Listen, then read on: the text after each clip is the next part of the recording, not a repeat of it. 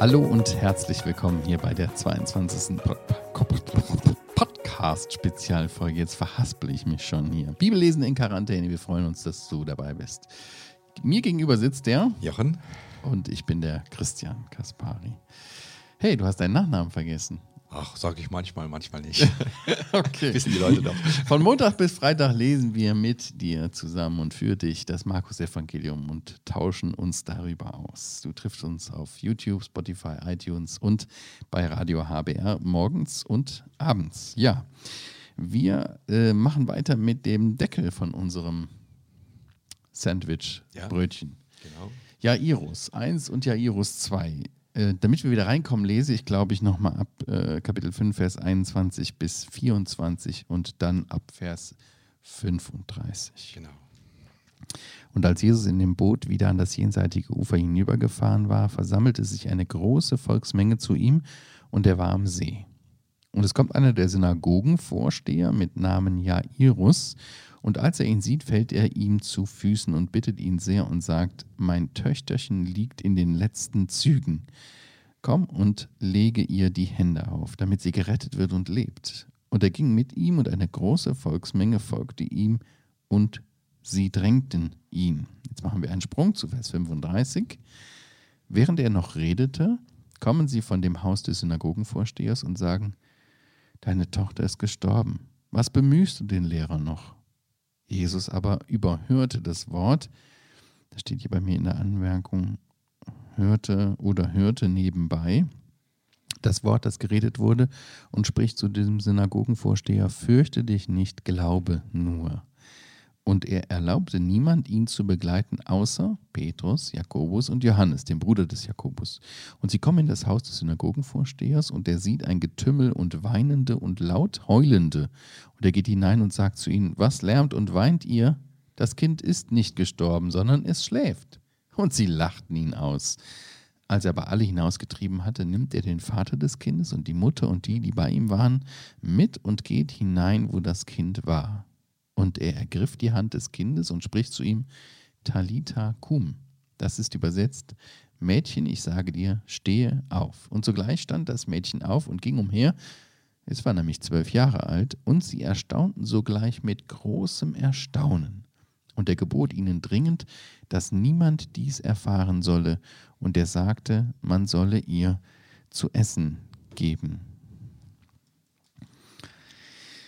Jesus kommt zurück, kommt zurück. Wir hatten ja äh, eine, nicht in der letzten, sondern in der Folge davor, die Heilung dieses besessenen äh, Gadareners oder Geraseners, dieses Mannes aus dem Zehn-Städte-Gebiet, Gadara. Also im Osten vom See Genau. Genezareth. Und die hatten ihn ja gebeten, äh, die hatten ja Jesus gebeten und sagt, geh, geh aus unseren Grenzen. Und Jesus geht auch weg und er kommt hier wieder nach Kapernaum in Galiläa zurück. Und wieder, wie wir das vom Westen her kennen, riesige Volksmengen, die ihn sehen wollen, sprechen Genau. wollen. Menschenaufläufe. Ja, und auch ein Mann, der hier besonders erwähnt wird, ein Synagogenvorsteher mit Namen Jairus. Wer war dieser Jairus? Synagogenvorsteher war ein Leiter der Synagoge. Ja, aber kein Priester, nicht, dass wir in diese Richtung denken. Also der gehört nicht zur religiösen Genau. Elite. Mhm. Der war, ja, leitete den Gottesdienst, aber war auch so Art Hausmeister, wohnte Ja. vermutlich Ja. in oder bei der Synagoge und sorgte für Ordnung, sowohl im Gottesdienst, auch, auch in den Räumlichkeiten. Aber er hatte schon, äh, der hatte schon, äh, war schon eine Autorität, sag ich Ganz mal. bestimmt. In der und war auch sicher sehr angesehen. Ja. Hört man hier auch so ein bisschen raus. Die Mhm. Leute zittern mit. Mhm. Seine Tochter ist äh, sterbenskrank. Also Mhm. das, der ist bekannt, der Jairus, und Mhm. beliebt vermutlich. Mhm.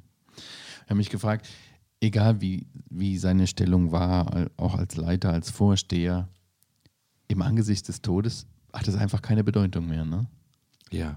Das Leben lang äh, arbeitet man sich hoch und rackert sich ab, um irgendwie angesehen in eine Stellung zu kommen, äh, die Karriereleiter raufzufallen oder wie auch immer.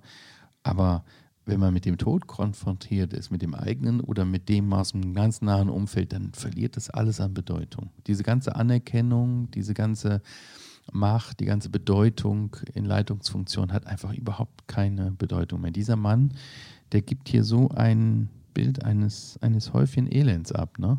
Sein Töchterchen krank. Ja, aber ich meine, er macht ja was sehr, sehr Kluges, nicht wahr? Ja. Er geht nicht in die Synagoge und denkt, dieser Ort ist hier der richtige heilige Ort oder so sein. Er weiß, ich muss jetzt weg. Er läuft, muss ja eine Entfernung gewesen sein, zu Jesus ans Ufer Mhm. und fällt vor ihm auf die Knie. Ist interessant, dass er nicht zu den Schriftgelehrten und Pharisäern geht, ne? Nein. Was muss ich denn jetzt machen hier? Ja. Muss ich noch ein Gebet mehr sprechen oder Vielleicht so? hat er früher schon mal gehört, was Jesus getan hat. Mhm. Kann sein. Mhm.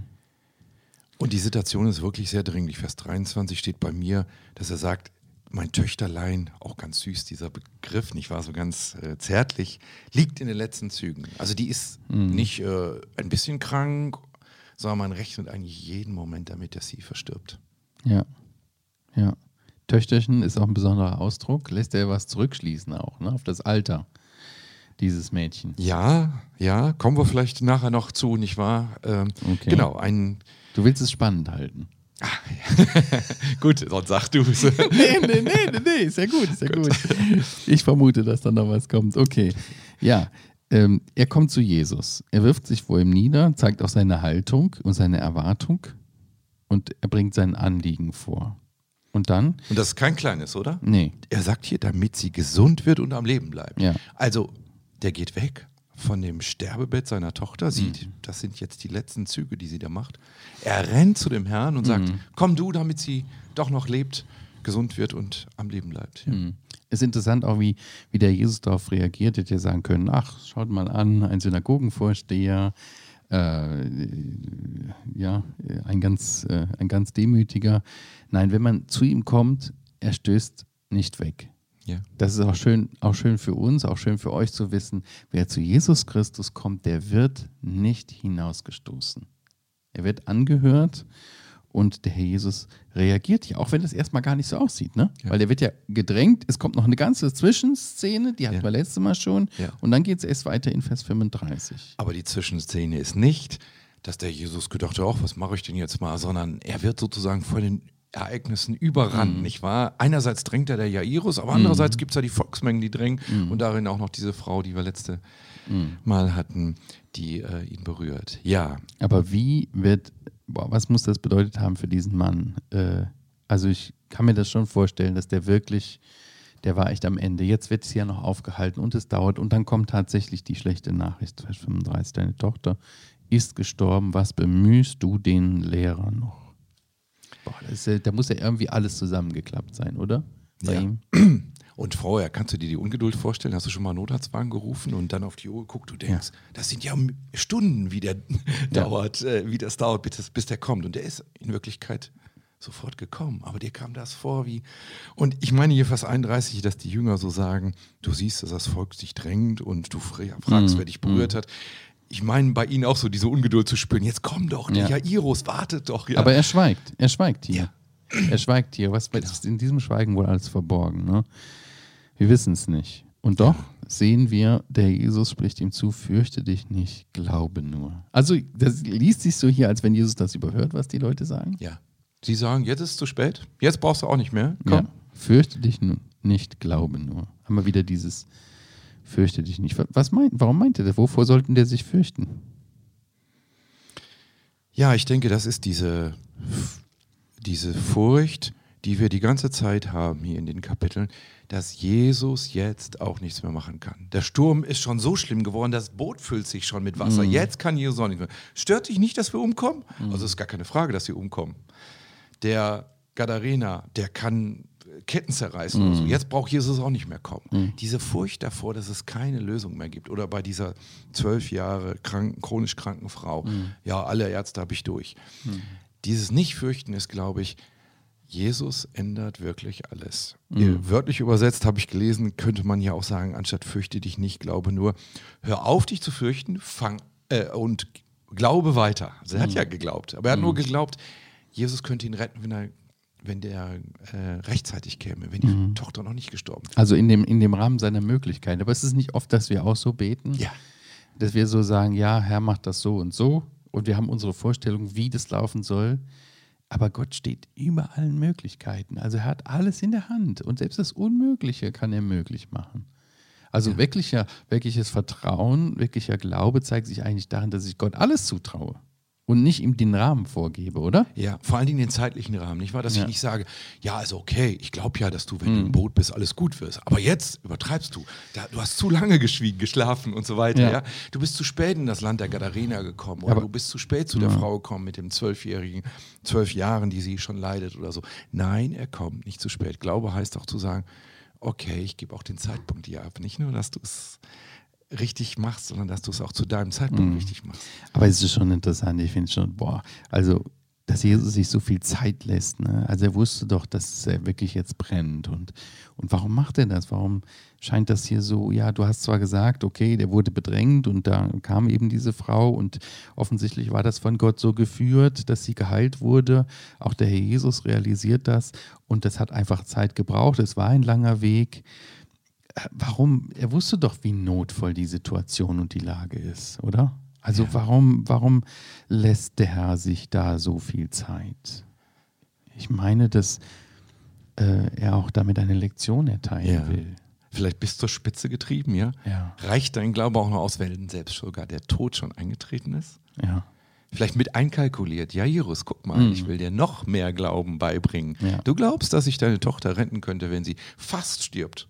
Jetzt möchte ich wissen, ob du auch glaubst, wenn sie dann schon gestorben ist. wirklich herausfordernd. Und dann kommt er da an, dann kommen sie da an, dieser ganze Tross, und äh, der Jesus sagt ja, äh, sagt ja, äh, ich erlaube niemanden, äh, dass er mich begleitet, außer Petrus, Jakobus und Johannes, die drei, Ja, auch besondere Jünger. ich nenne den immer den inneren Zirkel, Inner Circle. Aha, okay. oder? Ja, das ist erstaunlich. Auf Mhm. dem Berg der Verklärung in Markus 9 Waren die ähm, auch dabei, ja. Waren die dabei. Im Garten Gethsemane sind alle elf dabei. Judas natürlich nicht, der kommt ja erst später, aber dann sondert er sich mit diesen drei nochmal. Geht nochmal extra und geht dann nochmal extra alleine, ne? Ja. Aber die waren auch sehr nah dabei. Genau, und das ist ja unser Thema hier in diesem Abschnitt ab Kapitel 3, nicht? Weil dass wir Mhm. gesagt haben, wer sind die, die ganz nah dabei sind? Er hatte Leute gerufen Ja. zu sich, aber wir sehen, das ist unterschiedlich. Selbst unter Gläubigen, glaube ich, ist es unterschiedlich, Mhm. wie nah wir sind an dem Herrn. Und das kann auch in der Gemeinde unterschiedlich sein oder auch in meinem Leben, dass es Phasen gibt, wo ich nicht so nah dabei bin, wo ich nicht zu den Vertrauten gehöre. Hier hat sich der Herr wirklich drei ausgesucht, die er öfter ausgesucht hat, die sich ja auch eine ganz besondere Beziehung zu ihm hatten. Mhm. Ja. So unterschiedlich sie auch waren. Petrus, Johannes, Jakobus. Aber alle drei, ja, Petrus und Johannes, haben äh, das ja auch festgehalten äh, oder geschrieben. Äh, wir haben die Briefe und das Evangelium überliefert von Johannes.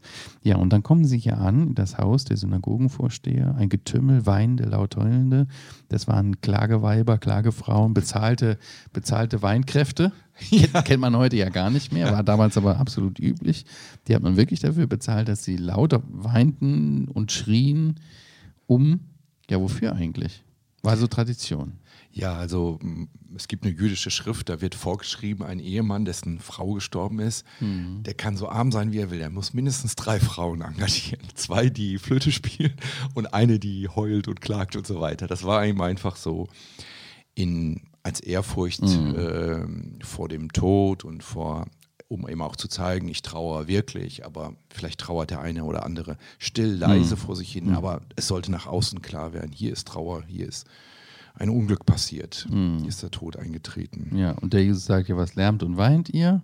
Das Kind ist nicht gestorben, sondern es schläft. Und damit provoziert er natürlich großes Gelächter. Interessant, die schlagen direkt vom Weinen ins Lachen über. Da merkt man auch, dass sie wirklich nur gekauft sind und nicht wirklich betroffen sind. Ja.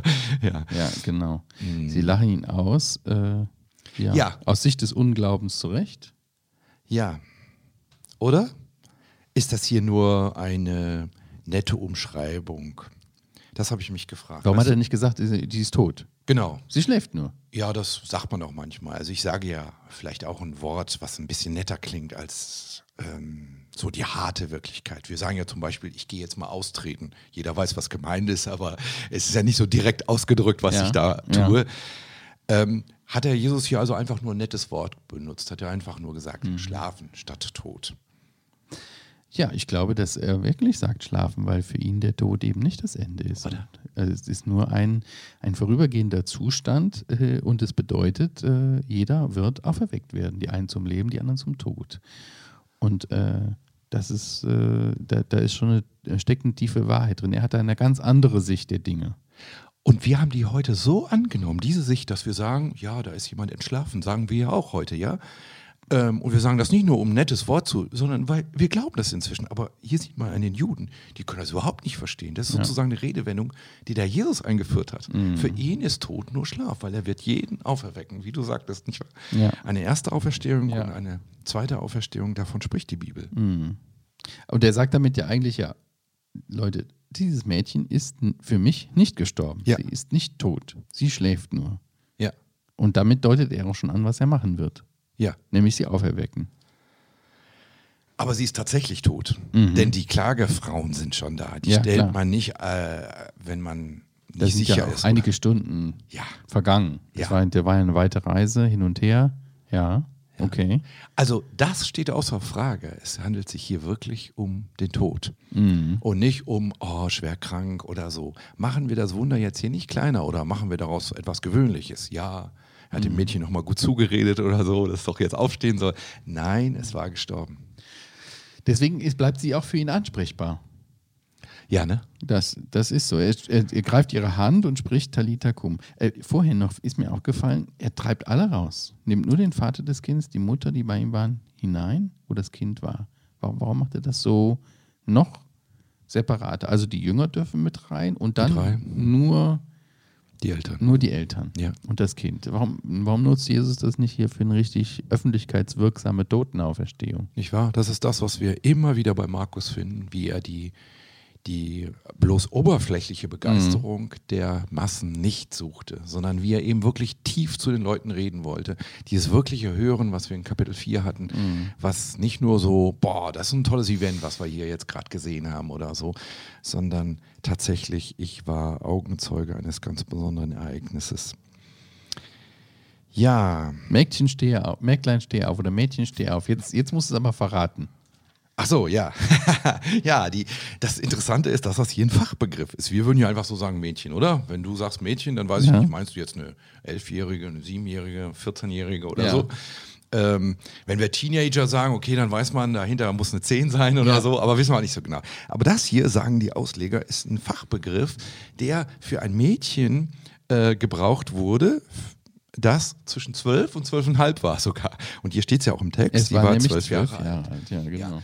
Warum ist das im Jüdischen so wichtig? Weil mit 13 galt sie als Frau und war heiratsfähig. Die heirateten ja sehr früh. Also diese, dieses Mädchen hier steht auf dem Sprung sozusagen ins Leben als Frau und sie stirbt.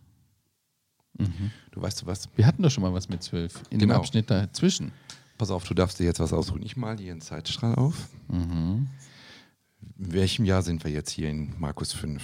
Man weiß nicht genau. Leg du fest. Nach Christus. 30, 31. Okay. Nach Christus 31 schreibe ich hier hin. Ungefähr, wissen wir ja nicht genau. Ja.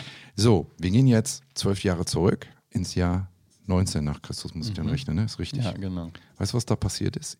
Da lebte eine Frau, ich weiß nicht wie lange schon, und sie stellt plötzlich fest, hier gibt es einen Zeitpunkt, 19 nach Christus, da wird sie krank. Sie blutet, sie blutet, sie blutet. Und es wird immer schlimmer mit ihr. Es wird so Geht schlimm. Mhm. dass man sagen muss, eigentlich ist sie tot. Sie darf nicht mehr unter die Menschen gehen, sie hat keine Kinder, sie ist vermutlich nicht verheiratet, sie ist ausgestoßen. Sie ist bei allen Ärzten gewesen, sie hat alles aufgewandt. Es gibt keine Hoffnung, Ja. unheilbar krank. In diesem Jahr 19 freuen sich auch Jairus und seine Frau über Über das Ein- kleine Mädchen. Genau, das geboren wird. Und dieses Mädchen wächst heran und Mhm. sie freuen sich auf den Zeitpunkt, wo sie endlich 13 Jahre alt wird, wo sie eine Frau wird und lebt eben und Kinder gebiert und einen Mann hat. Und sie stirbt auch. Und dieses Jahr, zwölf Jahre später, gleiche Zeit angefangen und gleiche Zeit begegnen sie Jesus. Und Jesus ist für beide sozusagen, für den, der eigentlich gar nicht mehr leben will und für den, der gerade leben will, aber stirbt. Die Rettung, die Auferstehung Die Auferstehung. sozusagen. Ach, Beide cool. sind in gewisser Weise Ich weiß nicht, ob man das sehen Geschichte. kann. Halt mal ein bisschen höher. so meine unvollkommene Ja. Skizze. ja, hier. Hier sind wir jetzt in der Geschichte und wenn man zwölf Jahre zurückgeht, hier die Geburt des Mädchens und hier hat es angefangen bei der blutflüssigen Frau mit ihr bergab zu gehen und äh, ja, sie wartete eigentlich nur noch auf den Tod. Und durch die Begegnung mit Jesus Christus eine Auferweckung zum Leben. Schön. Ja, sehr gut. Die Botschaft ist, oder? Ob du Ja. verzweifelt bist am Leben oder ob du schon gestorben bist, Jesus ist immer zum richtigen Zeitpunkt da und rettet, gibt Heil. Eigentlich eine Banalität, dass, äh, also nein, was passiert? Talita Kum, Mädchen, steh auf. Ich sage dir, steh auf. Und sogleich steht das Mädchen auf und geht umher. Ist Ja. doch fantastisch. Ja. Es ist, die ist gleich völlig wiederhergestellt. Also wenn wir jetzt mal einen Toten, der jetzt so, der kommt ja dann langsam wieder zu sich, so wie auch ein Kranker, wenn er auf dem Weg der Besserung ist, das dauert ja Stunden, Tage, viele Tage. Hier steht auf und geht umher. Und er sagt ihnen irgendwie eine totale Banalität. Äh, Im Lukas-Evangelium heißt es, glaube ich, ne, gib ihr zu essen. Hier steht Ja. es gar nicht. Gib ihr zu essen.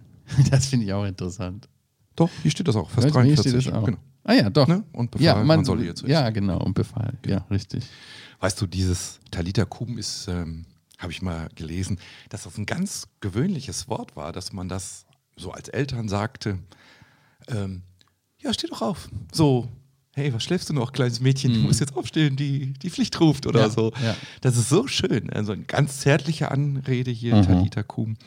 Und ja, natürlich muss der Markus übersetzen, weil er, hatten wir ganz am Anfang gesagt, er spricht zu Leuten, die vermutlich kein Aramäisch kennen, also äh, zu Römern oder römischen Christen in Rom. Ähm, die können Latein, aber Talita Kum, das muss er übersetzen. Aber Mhm. schön, dass er es auch hier im Original sagt, so zärtlich wie der Jesus das hier sagt. Mhm. Und, die, ja, Entschuldigung. Ja, und wir hatten ja schon letzte Mal gesehen, dass er diese Frau mit Tochter anredet. Und hier gibt er den Eltern die wieder lebendige Tochter zurück. So schön, was für ein, was für ein großes Erstaunen bei den Leuten. Ne? Sie erstaunten sogleich mit großem Erstaunen. Ja, man könnte sogar übersetzen, bei mir steht in der Schlachtübersetzung, sie gerieten außer sich. Also, die wurden verrückt. Kann man sich vorstellen, wie man heute sagen würde, ey, ich glaube, ich werde verrückt, sowas gibt es doch gar nicht, ja. Und das ist unser Thema, nicht wahr? Kapitel 3 wollten die Verwandten ihn zurückholen, weil sie sagten, der ist ja verrückt, der ist ja von Sinn. Der, äh, die, die Pharisäer kommen und sagen, der hat ja einen bösen Geist, der ist ja der Geist. oberste der, äh, der Geister. Oder der Dämon, wie der sich verhält, völlig verrückt. Und die sind Menschen, völlig verrückt. Und man merkt, wie Markus dieses Thema nimmt und sagt, seht ihr, was wirklich, wirklich über unseren Verstand geht. Das ist die Kraft Gottes, die wirkt, ja. Und nicht die böse Macht, sondern eine gute Macht. Und dann gebietet Jesus ihnen dringend, dass niemand dies erfahren solle. Und er sagte, man solle ihr zu essen geben. Ja, aber warum denn bitteschön? Das ist doch eine großartige Geschichte. Und vor, vor allen Dingen, wie, wie, wie will man das in dem Verborgenen halten, dass das Mädchen jetzt lebt? Ja, das gelingt ja hier nie. Das ist immer hier eine Anweisung, aber im Markus-Evangelium spricht sich immer rum, die Menschen kommen immer noch Ja. mehr. Aber er macht deutlich, das ist nicht das, was er will. Er Ja. will nicht die Sensationsgier. Ja. Er will Leute, die wirklich zuhören. Wir sind jetzt fast am Ende ja dieses Abschnittes und jetzt sollten wir verstanden haben, es geht wirklich darauf, auf einzelne Worte zu hören. Mm. Du hast das gesagt. Die Toten hören seine Stimme. Und wo man sagt, ja, die können ja nicht mehr hören. Die hören. Du hast das eben gesagt, aber mir ist das aufgefallen. Lukas 7 bei Mhm. dem Jüngling von Nain, den spricht er auch an, als ob er leben würde. Ja. Und den Lazarus auch in Johannes 11, nicht wahr? Ja. Er steht da vor dem Grab und spricht ihn an. Ja. ja, du brauchst jetzt nicht zu rufen, der kann dich doch nicht mehr hören, der ist tot. Nein, er schläft nur. Der Herr kann ihn rufen. Also es geht darum, wirklich die Ohren aufzustellen und nicht darum, nach Sensation zu gehen. Das Hm. Aber ist eine ein- Bibelstelle. Ja, ich dachte nur, weil das eigentlich ja so offensichtlich ist, wie will man das denn geheim halten? Und es ist doch ein offenes Geheimnis. Die Auferstehung. Ich dachte an äh, 1. Korinther Kapitel 15, da lesen wir im Vers 51, Paulus schreibt den Korinther davon und sagt, äh, siehe, ich sage euch ein Geheimnis. Wir werden nicht alle entschlafen, wir aber werden alle verwandelt werden. Er spricht da auch von dem Entschlafen, also von dem Genau. Sterben und doch äh, nicht des Schlafens. ja, Ja. doch nur schlafend sein, also wieder auferweckt werden. Äh, es wird nicht allen so ergehen, wenn Jesus wiederkommt. Es ist ein Geheimnis, es ist ein offenes Geheimnis. Wir alle werden auferstehen. Ich finde die Parallelen hier dieser Geschichte zu Mhm. der Geschichte der Auferstehung Jesu, die sind offensichtlicher. Mhm. Die Frage, er ist tot, da gibt es Trauernde, die Jünger trauern schon. Die sind untröstlich, die sagen, ah, und dabei haben wir gedacht, er würde der sein, der Israel rettet und jetzt ist alles vorbei. Das ist total das Bild hier dieser Klagefrauen, die nicht mehr ein- und auswissen. Nein, die Jünger waren nicht bezahlt, die haben das wirklich empfunden, aber ähm, Eben totale Verzweiflung. Und es ist gar keine Frage. Hier geht es nicht darum, dass jemand schwer krank ist oder nur eingeschlafen ist, sondern hier geht es wirklich um Tod und Gottes Macht über den Tod. Mhm. Jochen, wie helfen uns die Geschichten auf Jesus Christus zu vertrauen? Vielleicht auch eine Frage an euch. Wie, wie, hilft, wie helfen uns diese äh, Gleichnisse, diese Geschichten hier, die hier wirklich geschehen sind mit Jesus und den Menschen, wie helfen die uns, ihm zu vertrauen? Also, wir sehen das hier, der Gerasener, die blutflüssige Frau, der Jairus und seine Frau. Gott wirkt und wir dürfen seinem Wort vertrauen. Ich finde das bei diesem Ereignis hier auch ganz besonders stark. Der Mann war ja wirklich bis zum Äußersten herausgefordert und tatsächlich das Kind ist gestorben, seine Tochter stirbt, aber er bekommt den Zuspruch, fürchte dich nicht, glaube nur. Ja. Und er hält daran fest und hinterher ist ein ganz großes Erstaunen. Ja. Und sage nicht, aber jetzt ist zu spät, jetzt ist zu lange. Sag nicht, jetzt, jetzt kann auch der Herr nichts mehr tun, ja. sondern sag, er kommt zum rechten Zeitpunkt, auch in dieser Geschichte, mhm. die quasi unterbrochen ist durch diese andere Geschichte unseres Sandwich. Mhm. Nein, er kommt zum richtigen Zeitpunkt, er kann helfen. Glaube weiter. Amen. Kommen wir zum Schluss. Ihr Lieben, ja, vielen Dank fürs Zuschauen, Zuhören. Wir sind am Ende angekommen und äh, wie immer, wenn ihr Anregungen, Fragen habt oder uns gerne weiterempfehlt, freuen wir uns. Podcast at heukebach.org. Wir sagen Tschüss, bis zum nächsten Mal. Tschüss.